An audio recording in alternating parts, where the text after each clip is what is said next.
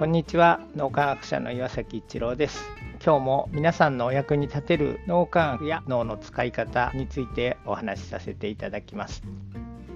僕が歯間王で大変な目に遭ってる時にプレイヤーが「一郎はこんなことで終わる人ではありません。私は信じています」と言ってくれて人を信じること信じられることの素晴らしさを教えていただきました。本当に心震える大体験と言っていい体験だったと思います。でそんなことがあってですねだんだん僕の意識が変わってきたんですが、まあ、人生がそれから好転すると同時にというか僕の意識が変わって人生が好転してきたのだと思うんですがそれまでは自分が研究をするとかいうのは本当に自分の興味本位で研究をしていました。すごく利己的な人だったんじゃないかなって思います。もちろんあのなんか悪いことするわけではないんですが自分の興味だけでそれを原動力として研究をするというようなことをしていました。クリアに人を信じること信じられることの素晴らしさっていうのを教えてもらってですねそれからこう誰かの役に立ちたいっていう気持ちがだんだん強くなってきました。そこで出会ったのが稲森和夫さんの稲森哲学というものなんですが世のため人のために尽くすことが人間として最高の行為であるっていうことを言われてるのを聞いてですねなんかすごくそこにこう意識が惹かれていきました。それをがすぐに実践できるようにはならないんですけども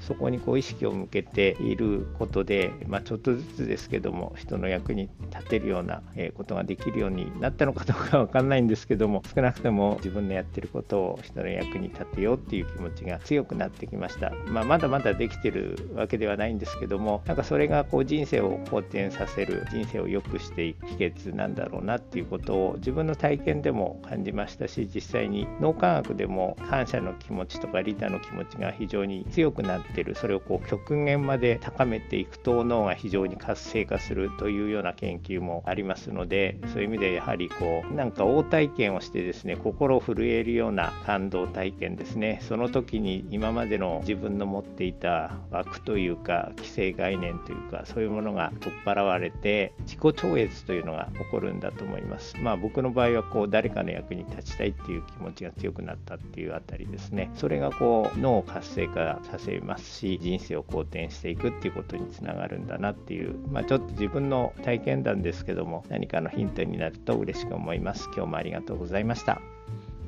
この3分脳みやき気に入られた方はメルマガでも脳みやきのことを発信していますので脳みやきメルマガ検索してみてください。そちらからも脳みやきあるいは最新の脳科学のことを学んでいただくことができます。皆さんのお役に立てると嬉しく思います。今日も素晴らしい一日をお過ごしください。脳科学者の岩崎一郎でした。ありがとうございました。